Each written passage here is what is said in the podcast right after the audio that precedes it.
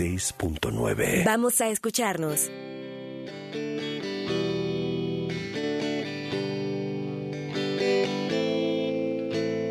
Died last night in my dreams, walking the streets of some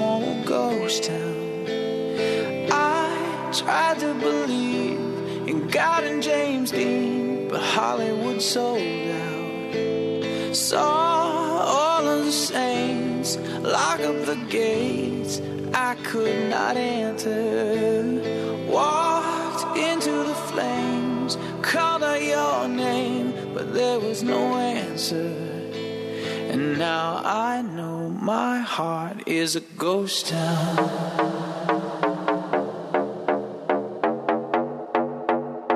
My heart is a ghost town.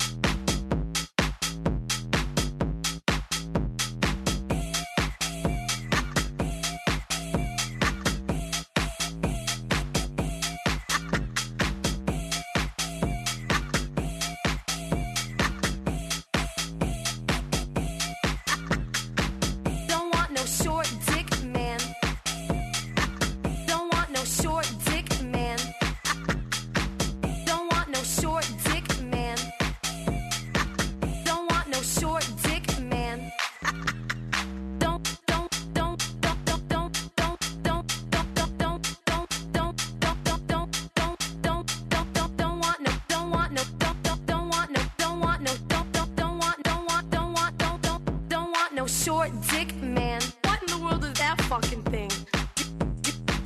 You need some fucking tweezers to put that little thing away.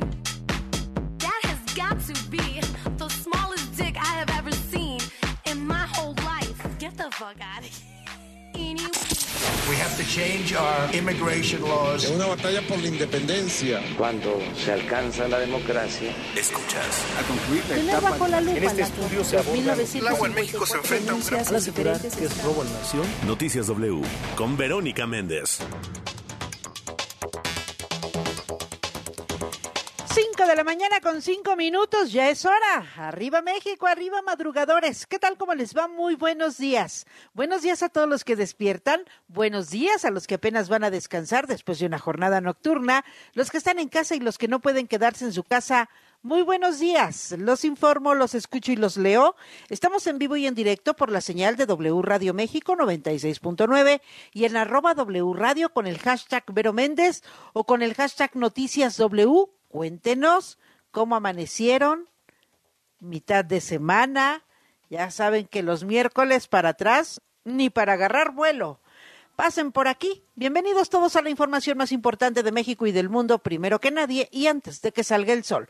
Yo soy Verónica Méndez. Hoy es miércoles, primero de febrero. Empezamos el segundo mes de este 2023. Son las 5 de la mañana con 5 minutos y arrancamos. Porque para luego es tarde. Noticias W. Vamos con la información más destacada en las últimas horas, las noticias que le han dado la vuelta a México y al mundo. En las últimas horas, aspirantes presidenciales morenistas se presentan en el Senado de la República. Mario Delgado les advierte que AMLO ya no estará en la boleta y ellos llaman a la unidad. La Suprema Corte de Justicia de la Nación invalidó la llamada ley Nale, por lo que la secretaria de Energía Rocío Nale no podrá ser candidata al gobierno de Veracruz. El presidente Andrés Manuel López Obrador llamó adversario al ingeniero Cuauhtémoc Cárdenas. Cárdenas aclara que no intervendrá en el colectivo por México que se presentó el pasado lunes. El PRI se juega su futuro político en el Estado de México, dice el aspirante Alejandra del Moral a senadores. Presentan la ley Malena en el Congreso de la Ciudad de México. Se trata de endurecer las sanciones a quienes ataquen a mujeres con ácido. Ya son las 5 de la mañana con nueve minutos. ¿Cómo anda? ¿Cómo amanece? ¿Cómo despierta? ¿Qué plan hay para hoy? Porque los miércoles ya sabemos que tienen lo suyo. Los miércoles, eso sí, siempre la mitad de semana dice uno para adelante, para atrás, para adelante, para atrás. Pues para atrás ni para agarrar vuelo, ¿eh? Ya sabe que la pandemia del COVID-19 sigue siendo de las suyas, así que evitemos contagios, hay que seguir cuidándonos, lavarnos las manos continuamente, estornudar o toser en el ángulo interior del brazo, hay que procurar estar muy bien hidratados, tomar muchos líquidos, muchos cítricos, agua natural, no suspender ningún tratamiento de enfermedades crónicas, limpiar y desinfectar las superficies de uso común, ventilar los lugares cerrados, evite las aglomeraciones, no puede quedarse en casa, tiene que salir. Le recordamos que hoy es miércoles y no circulan los autos con engomado rojo, terminación de placas 3 y 4, holograma 1 y 2. Va a viajar en el transporte público, entonces lleve su cubrebocas, use gel antibacterial para limpiarnos las manos constantemente y le sigo recomendando que en todos los lugares públicos hay que usar el cubrebocas. Ahora sí, buenos días Ciudad de México. Buenos días, Víctor Sandoval. Muy buenos días, aquí estamos a, a, listos para hablar con lo puede suceder en materia de vialidad, seguridad. Este jueves y bueno, miércoles, miércoles entonces eh, tenemos previstas algunas movilizaciones a lo largo del día y esta mañana también en las cercanías de Palacio Nacional y bueno, estaremos atentos sobre todo en los cortes viales para dar a conocer alternativas al auditorio. De momento, bueno, pues la circulación aceptable a esta hora sin mayor problema, pero conforme avance la mañana se va a incrementar principalmente en el circuito periférico, viaducto, calzada de Tlalpan, entre otras calles y avenidas. Pero la información. Nos lo advertías ayer desde muy temprano que habría movilizaciones. Eh, ayer muy movido hubo esta marcha de trabajadores. Eh, saldo blanco, Víctor, en esta sí, movilización. Sí, ¿cómo esta estuvo? marcha marcha de sindicatos que tenía prevista de las cuatro de la tarde del Ángel al Zócalo, sin mayor problema, ver una marcha que, bueno, sus, sus demandas laborales, sus consignas en contra del gobierno, pero nada de pintas, nada de vidrios rotos, incluso los comercios de la calle de 5 de mayo, pues los, los comercios cerraron sus cortinas, la mayoría, ante la, ante la violencia que ha habido en otras marchas, pero sin mayor Sí. problema, ¿eh? No, no mayor problema. La circulación este, simplemente pues, fue un caos, pero no pasó de eso. Perfecto. Gracias, te mando un fuerte abrazo, Víctor Sandoval, feliz miércoles. Igualmente, ver, buenos días. Y de la Ciudad de México, como todas las mañanas, a la Perla Tapatía. Buenos días, Guadalajara. Buenos días, Toño Neri. ¿Qué tal, Vero? Muy buenos días a ti, a todo el auditorio. Así es, ya estamos ya listos para iniciar la jornada la Perla Tapatía. Comentar que de momento de- las avenidas se encuentran despejadas en, para poder eh, llegar hacia el trabajo, muy bien hacia las escuelas.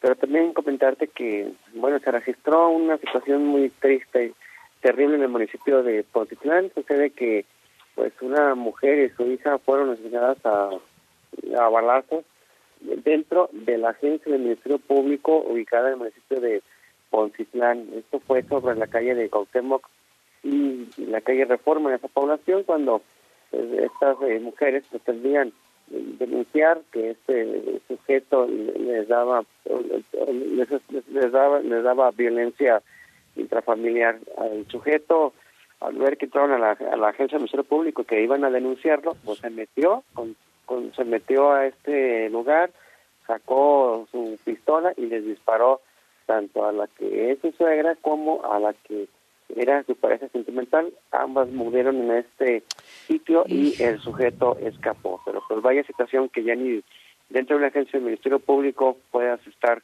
de alguna manera eh, seguro. Así es de que pues vaya situación la que se presenta.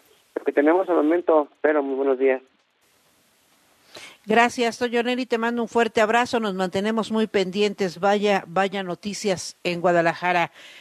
Nos vamos con los expertos al Servicio Meteorológico Nacional de la Comisión Nacional del Agua. ¿Cómo amanece el clima? Juanita Díaz, adelante. Hola, Vero, muy buenos días. Pues te comento que hoy la quinta tormenta invernal va a continuar sobre el noroeste del país y va a interactuar con la corriente en chorro polar. Esto va a estar generando chubascos en Baja California y Sonora, así como el ambiente de muy frío a y caída de agua, nieve o nieve en las sierras de dichos estados, con eh, rachas de viento que van a ser de hasta 50 kilómetros por hora en esas regiones. Por otra parte, la masa de aire frío que impulsó al Frente Frío número 29 en interacción con el arrastre de humedad de la corriente chorro subtropical y un canal de baja presión en el interior del país propiciarán lluvias puntuales fuertes en Chihuahua, Durango y Sinaloa, eh, así como chubascos en Baja California Sur y Coahuila con probabilidad de caída de nieve o agua-nieve en las ciudades de Chihuahua, Coahuila y Durango eh, así como rachas de 70 a 90 kilómetros por hora. Eh, por otra parte, el Frente Frío número 28 se desplazará lentamente sobre Tamaulipas y norte de Veracruz. Esto va a estar generando eh, intervalos de chubascos en los estados del noreste y oriente del país, así como viento de componente norte de 50 a 60 kilómetros por hora en las costas de dichos estados. Eh, por otra parte, un canal de baja presión sobre el sureste del país va a estar propiciando lluvias con chubascos en Oaxaca y Chiapas. Y hacia la península de Yucatán, pues vamos a tener algunas lluvias ligeras por eh, la entrada de humedad del Mar Caribe. Eh, hacia el Valle de México se pronostica el ambiente muy frío a frío con probabilidad de heladas y bancos de niebla en zonas altas ahorita en horas matutinas eh, eh, sin embargo, por la tarde se pronostica cielo eh, con algunas nubes dispersas y sin probabilidad de lluvias. Las temperaturas van a estar oscilando entre 6 a 8 grados centígrados la mínima y la máxima entre 24 a 26 grados centígrados. Esto es para la Ciudad de México. Eh, para el Estado de México se está pronosticando de 0 a 2 grados centígrados la mínima y la máxima de 20 a 22 grados centígrados. Vero, este es el pronóstico. Gracias, Juanita Díaz. Excelente miércoles. Excelente miércoles, ver un saludo. La información al momento. Ayer el presidente Andrés Manuel López Obrador arremetió contra el ingeniero Cuauhtémoc Cárdenas, lo llamó traidor. Si es que se suma, participa o tiene que ver con el colectivo por México, este movimiento que se presentó el lunes como un movimiento de la sociedad civil eh, sin, sin otro objetivo más que el de buscar políticas públicas que saquen a México de la pobreza, del autoritarismo, de la militarización eh, y que rescaten la democracia del país. Ayer el presidente López Obrador en su conferencia matutina criticó al ingeniero Cárdenas en virtud de que en las últimas eh, semanas se había ventilado que Cárdenas habría colaborado con el lanzamiento de este de este proyecto. Voy contigo, Rocío Jardines, te saludo con mucho gusto. Adelante con la información. Pero muy buenos días y aunque aseguró que todos ejercen libremente su derecho a manifestarse, parece ser que al presidente Andrés Manuel López Obrador poco le gustó la decisión de Cuauhtémoc Cárdenas de unirse con el llamado colectivo Encuentro por México que se dijo busca integrar un proyecto de nación con propuestas ciudadanas. Durante la mañanera desde Palacio Nacional indicó que esta idea es de los más cercanos al bloque conservador que no están de acuerdo con el proyecto de transformación y aunque manifestó admiración por Cárdenas, enfatizó que son momentos de definición. Cada día que pasa hay más definiciones y es muchísimo mejor saber quiénes son realmente los adversarios que enfrentar a simuladores. En política sí, si él asume una postura de este tipo. Lo estimo mucho, lo respeto, lo considero precursor de este movimiento, pero estamos viviendo en un momento de definiciones y esta ancheta está muy angosta, no hay para dónde hacerse. Es estar con el pueblo o con la oligarquía. Mencionó que quienes se sentían dueños del país están molestos y se lanzan muy fuerte en su contra, señalando al rector de la Universidad Nacional Autónoma de México, José Narro, porque dijo participa en esta agrupación cuando jamás trabajó a favor de los jóvenes y lo señaló de ninis. Pero es normal, es que tienen que ejercer su derecho de manifestación y no están de acuerdo con nuestro proyecto de transformación, están más cerca del bloque conservador, es una especie de ala moderada del bloque conservador, pero así ha sido siempre cuando se lucha por un cambio verdadero, cuando no se opta por la simulación, por el gatopardismo. Por eso hablo de conservadurismo, porque son partidarios de mantener el statu quo. Cuestionado si la presencia de Cárdenas tendrá algún impacto negativo sobre el movimiento, simplemente comentó que la gente está muy consciente en nuestro país, pues dijo, México debe estar en los primeros lugares en el mundo en politización. No van a afectar en nada. La gente quiere el cambio, quiere la transformación. Ya no quiere que regrese la corrupción, la impunidad, la vida de privilegios de los políticos que se acostumbraron a vivir con excesos, colmados de atenciones, de privilegios, una especie de clase dorada. ¿Qué democracia puede ser eso? Un gobierno rico con pueblo pobre. Ya la gente eso no lo quiere. El jefe del Ejecutivo Federal, Vero, aseguró que cuenta con el apoyo del pueblo y nuevamente criticó a los medios de comunicación porque comentó antes se usaban los golpes de Estado y ahora son golpes de Estado mediáticos y técnicos a través del control de todos los medios informativos. Pero el reporte. Gracias, gracias por la información. Rocío Jardines, el propio Cuauhtémoc Cárdenas, el fundador del PRD, se desmarcó de la plataforma Colectivo por México o México Colectivo. Eh, luego, pues, de que el presidente López Obrador se le fue encima y lo calificó de conservador, por eh, participar en esta organización que criticó las políticas y las decisiones del gobierno federal. Cuauhtémoc Cárdenas fue invitado a ese colectivo, aunque no asistió al evento de presentación el pasado lunes.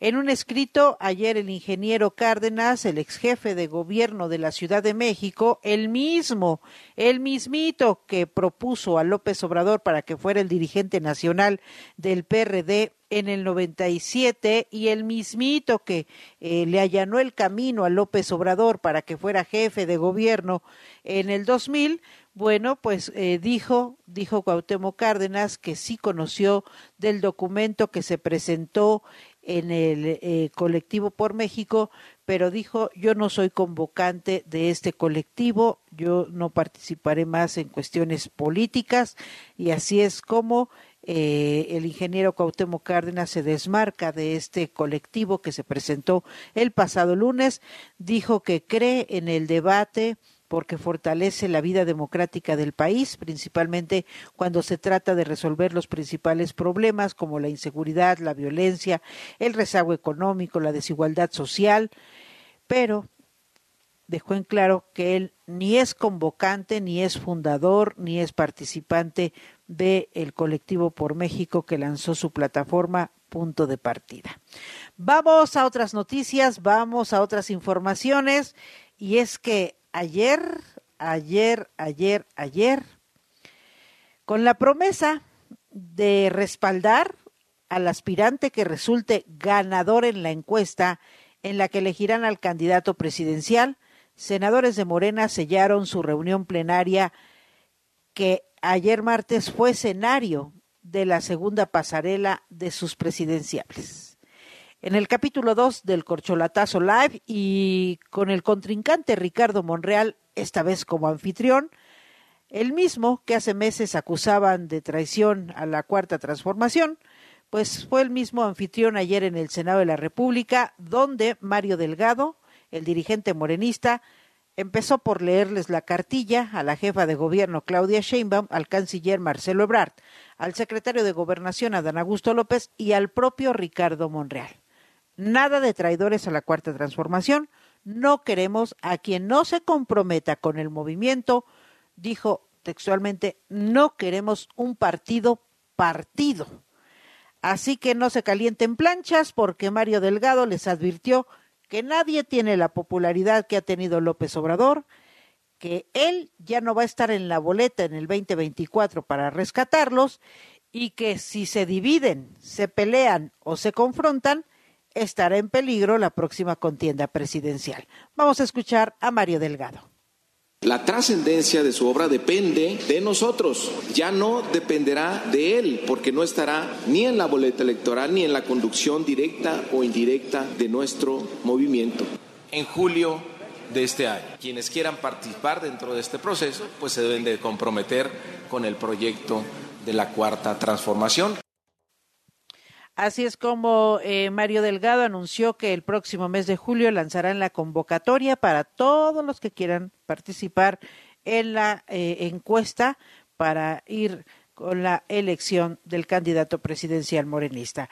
Y no hay que dormirse en los laureles, aseveró Adán Augusto López, el secretario de Gobernación, el primero en llegar a la pasarela en el Senado de la República, dijo que la batalla por la presidencia de la República en el 2024 será gigante. Escuchemos y que vayamos todos juntos. Se asoma ya una batalla que no va a ser fácil, que no debemos de confiarnos. Yo creo que vamos a salir bien si estamos unidos. Y bueno, la que casi no iba preparada, nada más, fue la jefa de gobierno Claudia Sheinbaum, la doctora Sheinbaum, pues eh, enfatizó en que sus programas sociales han seguido el caminito del huésped de Palacio Nacional, eh, llevó videos, diapositivas, cifras y presumió sus políticas públicas tras señalar que nadie sobra y nadie falta para evitar que el país dé un paso a la derecha. Escuchemos a Claudia Sheinbaum. Y nadie de nosotros quiere que haya un paso a la derecha. Todos y todas queremos que siga la transformación de la vida pública. Y en ello nadie sobra. Todos hacemos falta.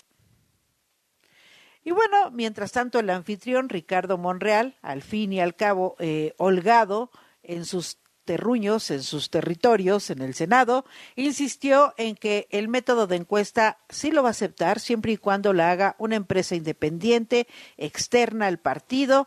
También convocó a la unidad y como que ahí limó las asperezas con la doctora Sheinbaum, que hace cuatro meses pues lo, lo acusaban de traicionar al movimiento de la Cuarta Transformación. Vamos a escuchar a Ricardo Monreal. Y que entre nosotros doctora Sheinbaum, actuemos con naturalidad, con tolerancia frente a todos y todas. Que no nos molestemos por coincidir en la unidad. Y bueno, el que tardó en llegar al micrófono fue el canciller Marcelo Ebrard, pues los senadores hacían filas para tomarse la foto con quien asegura que hay mucho optimismo porque el país se ha colocado en el ranking de las naciones que más, que más se han superado. Además, presumió la cumbre eh, de los presidentes de América del Norte, Biden, López Obrador y Trudeau, que le salió muy bien, dijo, uh, al grado de que Andrés está muy contento, porque así se refiere al presidente López Obrador. Dice que el país se ha superado, eh, estamos en el niveles de desarrollo admirables en el mundo y Andrés lo sabe. Así dijo Marcelo Ebrard. Vamos a escuchar. Agradecerles de nuevo su gentileza y su muy cálida recepción. Decirles que frente a este mundo, México hoy está mucho mejor equipado para que le vaya muy bien. Sí tenemos motivos para tener un optimismo razonado de lo que ha logrado nuestro país. Decía The Economist, nadie los puede acusar, por cierto, de ser simpatizantes nuestros por definición, pero sacó una lista de Economist que sí la recorté, se la enseñé a Andrés, ¿no? Que decía el top ten de los países que hicieron mejor su trabajo estos años. Y bueno, ayer no hubo aplausómetros, eh, no hubo golpes bajos, fue el, eh, un escenario pues como de concordia, como de que bueno, ya hay que limar asperezas porque si no nos pueden dar la sorpresa a los opositores. Y el que llegó con mariachi fue Marcelo Ebrard y con su mariachi se fue. En otras noticias y en otras informaciones, Ayer la Suprema Corte de Justicia de la Nación echó abajo la llamada Ley Nale. ¿De qué se trata, Octavio García? Cuéntanos, adelante, buenos días, gusto en saludarte.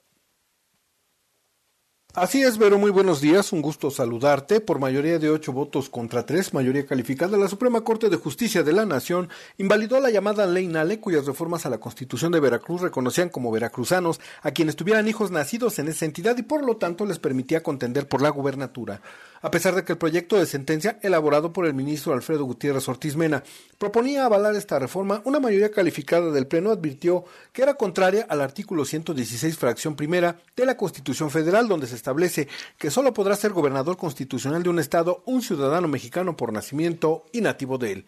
La porción invalidada de la Constitución de Veracruz era la fracción tercera del artículo 11 que reconocía como veracruzanos a las o los mexicanos nacidos fuera del territorio del Estado con hijos veracruzanos.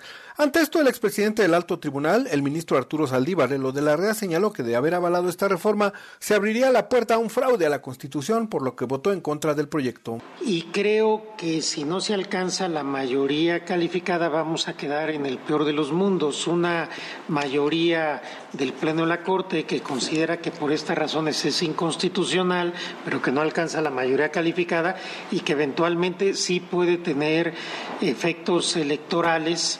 Y, entonces vamos a estar a lo mejor en algunos meses en el Tribunal Electoral con un yo con un voto aclaratorio podría sumar mi voto también a la, a la invalidez, ministra presidenta. Pero la ministra Loreta Ortiz Alf fue más allá y advirtió Hoy es por el gobernador de Veracruz, pero el día de mañana puede ser el presidente de la República.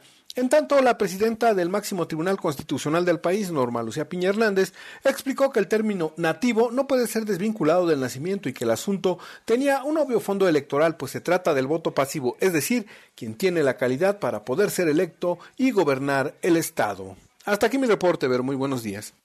Muy buenos días, gracias, gracias por la información. Estaremos muy pendientes de lo que siga porque evidentemente que la secretaria de Energía, Rocionales, pues no se va a quedar con los brazos cruzados porque ella lo ha manifestado no de hace unos meses, sino de hace unos años, quiere competir por el gobierno de Veracruz. En otras noticias, nos vamos al Congreso de aquí de la Ciudad de México. Se presentó la llamada Ley Malena.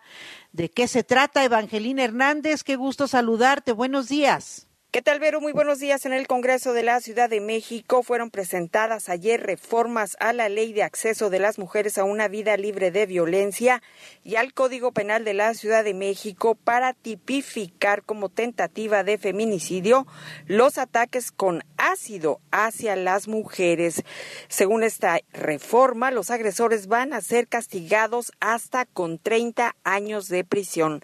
Pero con ello se introduce la definición en la Ley de violencia ácida que se va a definir como la que pretende causar daño físico o discapacidad mediante la acción de arrojar ácido o sustancias químicas corrosivas, cáusticas, inflamable o cualquier otra sustancia que pueda provocar lesiones internas o externas o ambas. En la presentación de la iniciativa, cuya autoría es de la morenista Marcela Fuentes, estuvo como invitada la oaxaqueña María Elena Ríos. De hecho, esta ley se llama Ley Malena en honor a esta saxofonista oaxaqueña. Sin embargo, Vero, varias mujeres víctimas de ataques con ácido aquí en la Ciudad de México se inconformaron porque no se les tomó su opinión y a gritos pidieron ser escuchadas. Pero la iniciativa plantea que se impongan de 8 a 12 años de prisión a quien cometa este delito. Vamos a escuchar a la diputada Marcela Fuentes que presentó esta iniciativa de ley. Se impondrá de 8 a 12 años de prisión y la multa de 300 a 700 unidades de medida y actualización. Artículo 135 ter. Sin perjuicio de lo previsto en lo anterior, serán agravantes de la pena los casos siguientes. 1 cuando cause deformidad o daño permanente, entorpezca o debilite permanentemente una extremidad o cualquier otro órgano, aumentarán en un tercio la pena. Dos, cuando la conducta delictiva cause deformidad en el rostro, pérdida parcial o total del oído, vista, habla, incapacidad permanente para trabajar, causa alteración o daño en el aparato genital en las funciones de reproducción sexual, la pena se aumentará hasta la mitad. Pero a la saxofonista María Elena Ríos se le dio la oportunidad de subir a la tribuna del Congreso de la ciudad y esto fue lo que dijo. Nos están matando, repito, nos están matando con ácido, con gasolina, con cables de alta tensión, con alcohol, en donde desafortunadamente, y lo digo abiertamente, y hago esta denuncia pública, a que renuncie Eduardo Pinacho Sánchez como presidente del Poder eh, eh, judicial del estado de Oaxaca. Inclusive necesitamos que renuncien las juezas y jueces cómplices de nuestros agresores. Están protegiendo a Juan Antonio Vera Carrizal. ¿Cuántos intereses de por medio hay? No lo sé. Y me da miedo. El día de hoy vengo a hacer uso de esta tribuna porque me estoy enfrentando a personas que no conozco, pero y una de las víctimas aquí en la Ciudad de México, Ana Elena Saldaña, ella perdió un ojo porque su agresor la roció también con ácido sí. Ella estaba inconforme porque dijo que la legisladora Marcela Fuentes no las tomó en cuenta para hacer esta iniciativa de ley. Denunció que a cinco años de su ataque la Fiscalía de la ciudad no ha hecho nada y dijo que la jefa de gobierno de la ciudad, Claudia Sheinbaum, ni siquiera se ha interesado en su caso. Vamos a escucharla. He tocado puertas de las autoridades durante casi cinco años y no he tenido resultados al grado de que este sistema me obligó a yo ser la que ha construido mi carpeta de investigación de la mano de mis abogados, de mis apoyos, de redes, de mi familia, de mis amigos, ya que la Fiscalía no me ha entregado ni siquiera un solo elemento que sea de relevancia para mi carpeta de investigación. La jefa de gobierno jamás se ha pronunciado por mí, ni por ayudarme, ni por involucrarse en el caso, mucho menos el presidente. Las autoridades de esta ciudad, quienes deberían de haber hecho todo por ayudarme, solo han sido negligentes y corruptas. Se han vendido. Hasta aquí el reporte. Gracias por la información, Evangelina Hernández. Muy interesante la presentación de esta llamada ley Malena. Y bueno, pues dicen que sí, que sí se repara el daño a las víctimas, que sí se repara el daño a las mujeres. ¿Verdad, Sandra Tapia? Cuéntanos. Adelante, buenos días. Así es, Vero, te saludo. Muy buenos días. El año pasado, 222 mujeres denunciaron ante diversas instancias que fueron amenazadas con ser atacadas con algún tipo de sustancia química, entre ellas el ácido. Así lo informó la titular de la Comisión Nacional para Prevenir y Erradicar la Violencia contra las Mujeres, CONABIM, Fabiola Alanis Samano. Esto lo dio a conocer Vero en el mar marco de la conferencia de prensa del Grupo Interinstitucional de Estrategia Nacional de Protección Integral a Mujeres y Niñas que viven en violencias basadas en el género. También detalló que en los últimos 10 años se registraron 797 casos de mujeres que fueron amenazadas o sufrieron algún tipo de agresión. En este encuentro también participó Rosa Isela Rodríguez, quien es la secretaria de Seguridad Ciudadana y quien aseguró que los feminicidios van a la baja en nuestro país. En su participación también agregó que en la mayoría de los casos, 80% de los agresores son personas cercanas a las víctimas. Que la mayoría de las carpetas de investigación en donde hay eh, presuntos responsables. El 80% de ellos son personas cercanas a las víctimas.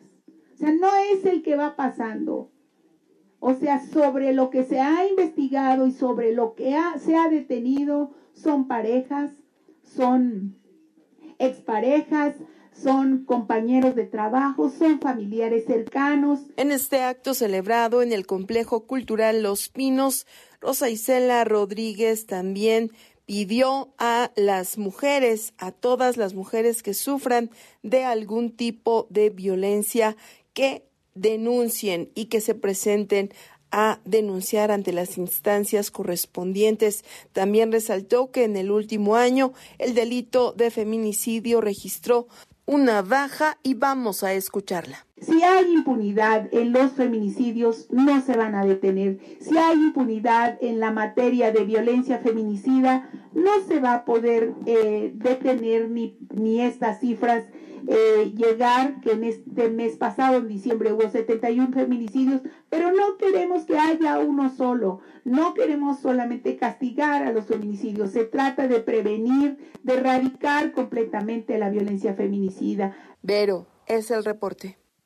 Gracias, gracias por la información, Sandra Tapia. Pues ahí está el tema, ahí está eh, la situación eh, respecto a la violencia hacia las mujeres.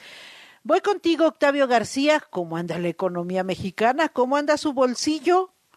Se acabó enero, pero se acabó la cuesta. Cada vez más caras las cosas en el centro comercial, en el mercado.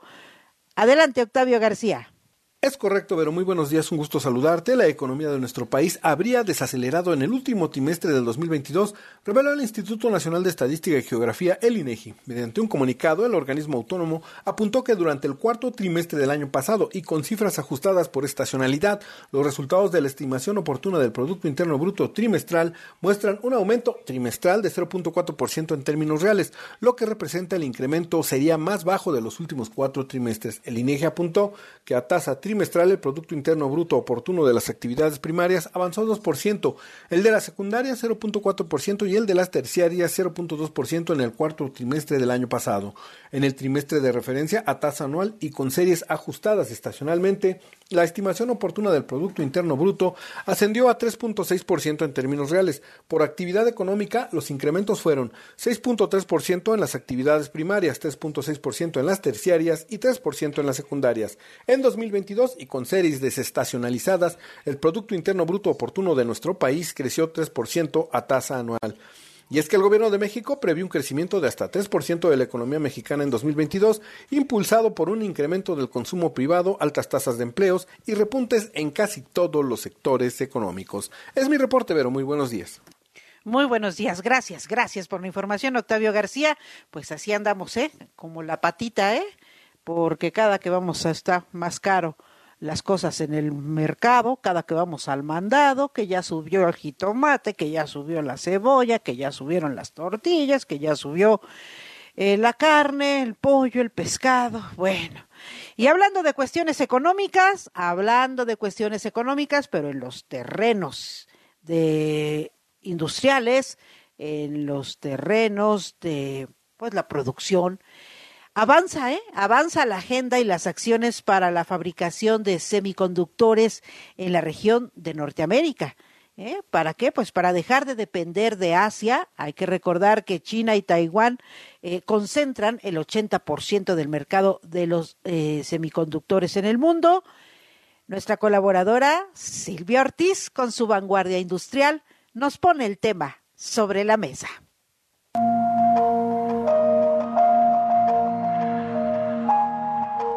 Buenos días, Vero. Buenos días al auditorio en este día primero de febrero de 2023.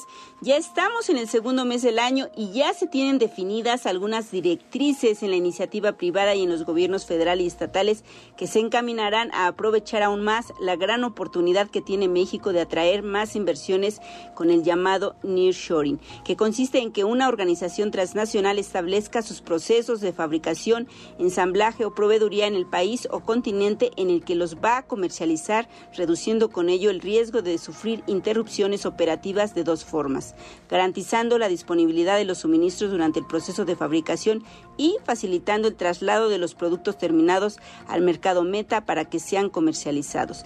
En este contexto, los semiconductores, junto con automotriz, electromovilidad eléctrica y electrónica, dispositivos médicos y farmacéuticos, así como la agroindustria, son sectores identificados como los ganadores del nearshoring, que se van a impulsar con la relocalización, dice la titular de la Secretaría de Economía, Raquel Buenrostro. Dicho de otra manera, estos sectores son los que tienen mayor potencial para atraer una mayor inversión al país como consecuencia del nearshoring, fenómeno por el que México podría ser el mayor beneficiado en la región de Latinoamérica, según el Banco Interamericano de Desarrollo, el cual afirma que se podrían obtener hasta 35.300 millones de dólares al año gracias a la exportación de bienes, lo que representa casi casi la mitad de los 78 mil millones de dólares anuales que lograría generar América Latina y el Caribe. Conscientes de esta oportunidad, empresarios de la industria automotriz delinean los pasos a seguir con sus homólogos de Estados Unidos y Canadá como parte de la conformación de una agenda de trabajo y en respuesta a los acuerdos a los que se llegaron en la decimocumbre de líderes de América del Norte que tuvo lugar, como eh, usted recordará, en esta ciudad el pasado 10 de enero y de las reuniones bilaterales que se llevaron a cabo los días 9, 10 y 11 del mes pasado. El presidente ejecutivo de la Industria Nacional de Autopartes, Francisco González, nos platicó eh, que se estará haciendo un primer trabajo de revisión de fortalezas y oportunidades para las distintas industrias en Estados Unidos. Para ello adelanta que se estará reuniendo con las asociaciones de Canadá, de Estados Unidos y de México para ver cuál propuesta se continuará. Dice que concretamente en la sección eh, de semiconductores, en la parte que corresponde al sector automotriz, lo que es muy conveniente es la programación en México. Ya se tiene una muy buena experiencia, dice, con el caso de empresas que están en Silicon Valley, concretamente en Intel, que tiene un gran centro de diseño en Guadalajara para la programación de semiconductores. México se ha vuelto muy bueno en la parte de desarrollo, precisamente en soluciones de semiconductores, no en la producción, porque esta se localizará en Arizona, en Estados Unidos, donde se tendrá una planta sumamente importante de primera, de, de última línea en donde se fabricarán semiconductores de distintos tamaños, confirma el presidente ejecutivo de la INA, Francisco González, y afirma que en el caso de Texas también habrá una producción de semiconductores importante. En el caso de México cita a Guanajuato, Jalisco, Querétaro, Nuevo León como entidades con potencial para desarrollar mentefactura, sin descartar a Baja California, Tijuana y Mexicali. No hay que olvidar que Intel en Guadalajara, Jalisco, proyecta posicionar a México y desarrollarlo como un polo de innovación en la cadena de suministro de semiconductores en Norteamérica y en el mundo. En 2022, la empresa líder en la fabricación de semiconductores y con operaciones desde hace 30 años en México firmó un acuerdo de, de colaboración con la Secretaría de Economía para fortalecer la competitividad de las empresas mexicanas que participan en la cadena de semiconductores, así como para desarrollar al talento mexicano en materia de tecnologías de la información y semiconductores. Francisco González, quien incluso se dice emocionado por este trabajo de desarrollo de semiconductores en México, afirma que lo que se busca es sacarle el mayor jugo posible a esta situación y adelanta que vienen inversiones importantes, ya que se instalarán en el país empresas de semiconductores de Taiwán, China y Corea, así como de India y Malasia, quienes están muy interesados en participar en México, aclarando que no solo se trata de la sinergia del dinero, sino del talento que aquí se tiene. Calcula que el monto de inversión para México en los siguientes meses para el desarrollo de proveeduría y talento en la industria automotriz, principalmente en autopartes, semiconductores y materias primas que se demandan para la electromovilidad, podría ser de entre 10 mil y 15 mil millones de dólares esto dependerá, dice, de varios factores como son la compra de maquinaria y la implementación de los talentos a los nuevos equipos y tecnologías. Y justo este martes la Secretaría de Economía llevó a cabo una reunión de trabajo con las Secretarías de Desarrollo Económico de las entidades federativas con el objetivo de compartir las estrategias conjuntas para aprovechar la relocalización de nuevas industrias. El encuentro estuvo encabezado por la secretaria de Economía Raquel Buenrostro, quien afirmó que México está en el mejor momento por su posición geopolítica, lo que permite generar polos de desarrollo en las distintas regiones del país. Como ya lo dijimos anteriormente, en rostro enumeró a cinco sectores eh, industriales que se van a impulsar con la relocalización, convocó a los secretarios estatales a elaborar un plan de trabajo para los próximos dos años. Entre los puntos eh, que debe contener este diagnóstico, eh, como lo llama, destacan la vocación productiva de cada entidad y simplificar los trámites para que se eh, estandaricen a nivel mundial. De su lado dice eh, que existe el compromiso para facilitar y acompañar los proyectos de inversión por medio de una ventanilla única para inversionistas que también brindará certeza jurídica. Sin duda estos trabajos nos dan una idea más clara de las acciones que se llevarán a cabo para poder aprovechar las oportunidades que tiene México con el nearshoring y con esta tendencia de regionalizar las cadenas de suministro. Vero hasta aquí mi comentario.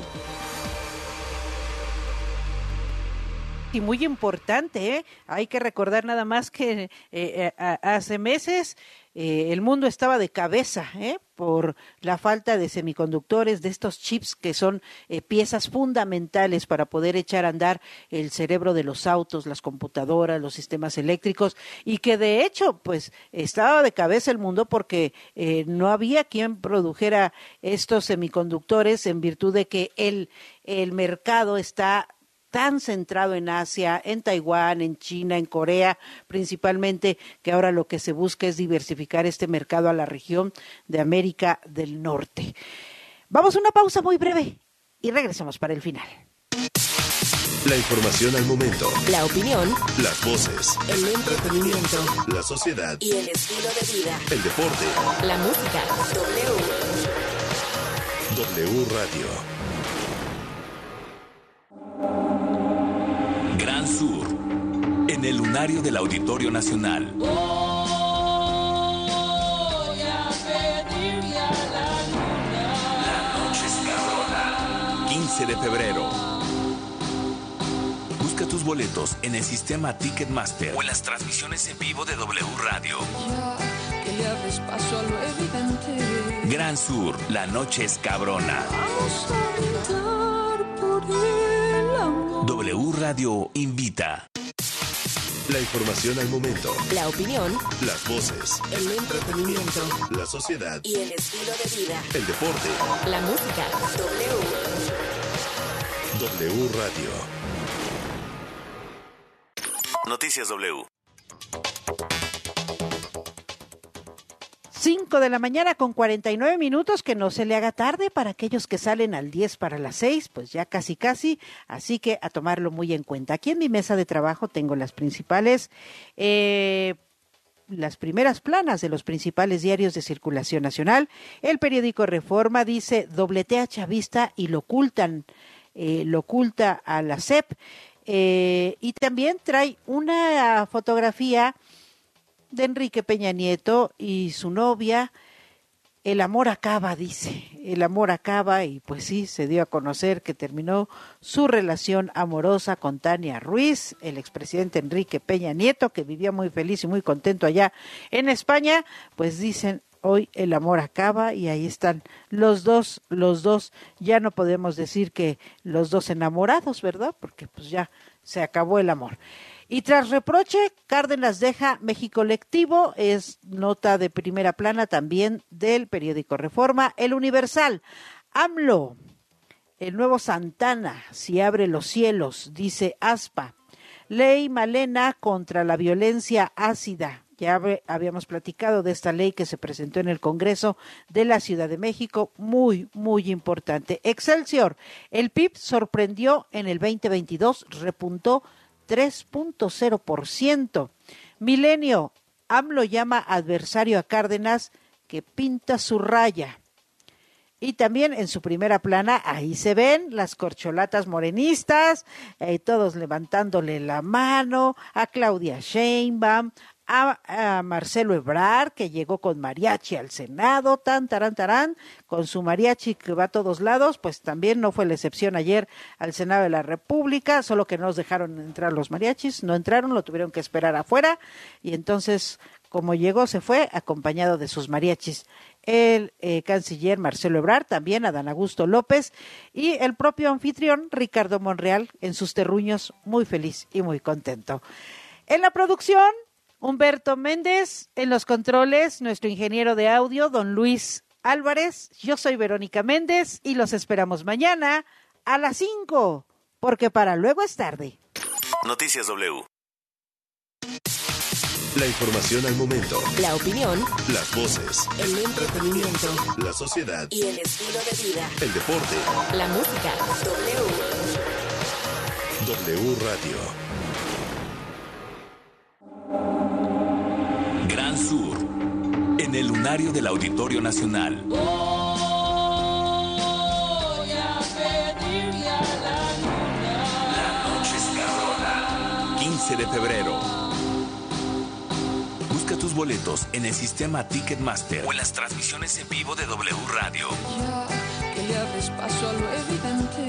Gran Sur, la noche es cabrona. Vamos a por W Radio invita.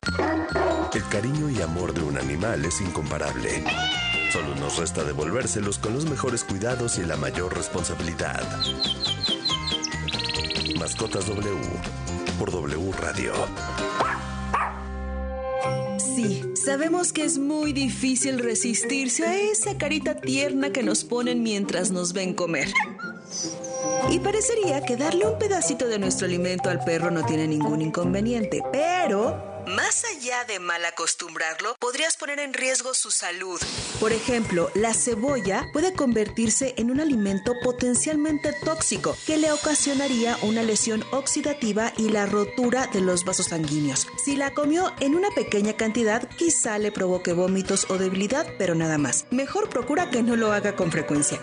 Por otra parte, el té, el chocolate y el café contienen un alcaloide que actúa sobre el sistema nervioso central. Mucho cuidado porque, por ejemplo, tan solo 100 gramos de chocolate negro en un perro mediano puede ser fatal. Y aunque sabemos que son fans en la medida de lo posible, evita darles pan, pasteles o bolillos, porque la levadura podría ser tóxica en el estómago de los perros, llegando a expandirse hasta el intestino, causando gases y problemas respiratorios.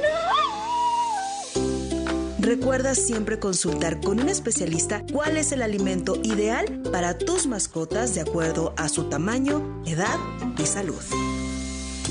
Porque merecen los mejores cuidados y la mayor responsabilidad.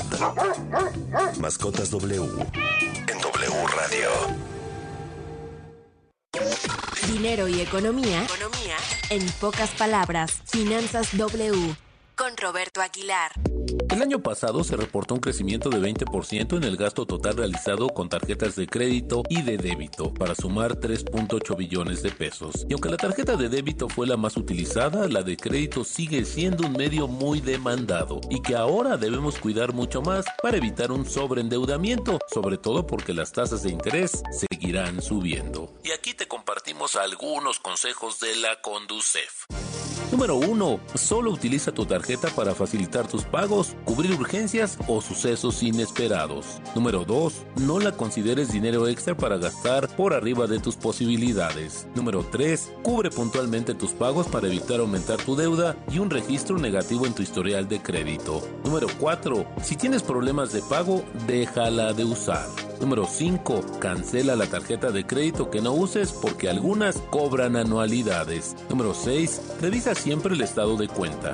Conserva tus comprobantes. En caso de errores u omisiones, tienes un plazo de 90 días a partir de la fecha de corte para presentar tus aclaraciones. Y número 7. En caso de robo o extravío, repórtala de inmediato. La economía de manera sencilla.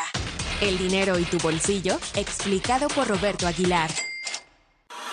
Si es radio. Es W. 96.9. El ritmo de un partido de fútbol americano es diferente al de uno de soccer o uno de básquetbol. De hecho, si dividimos en porcentajes lo que ocurre en la transmisión de un encuentro, La acción que ocupa la mayor parte del tiempo es ver a los jugadores parados entre jugada y jugada. Le siguen los anuncios comerciales. En tercer lugar, las repeticiones y solo hasta el cuarto, el verdadero gameplay en la cancha. W Deportes trae para ti el Super Bowl. 12 de febrero, 5 de la tarde. En W somos la voz de la NFL.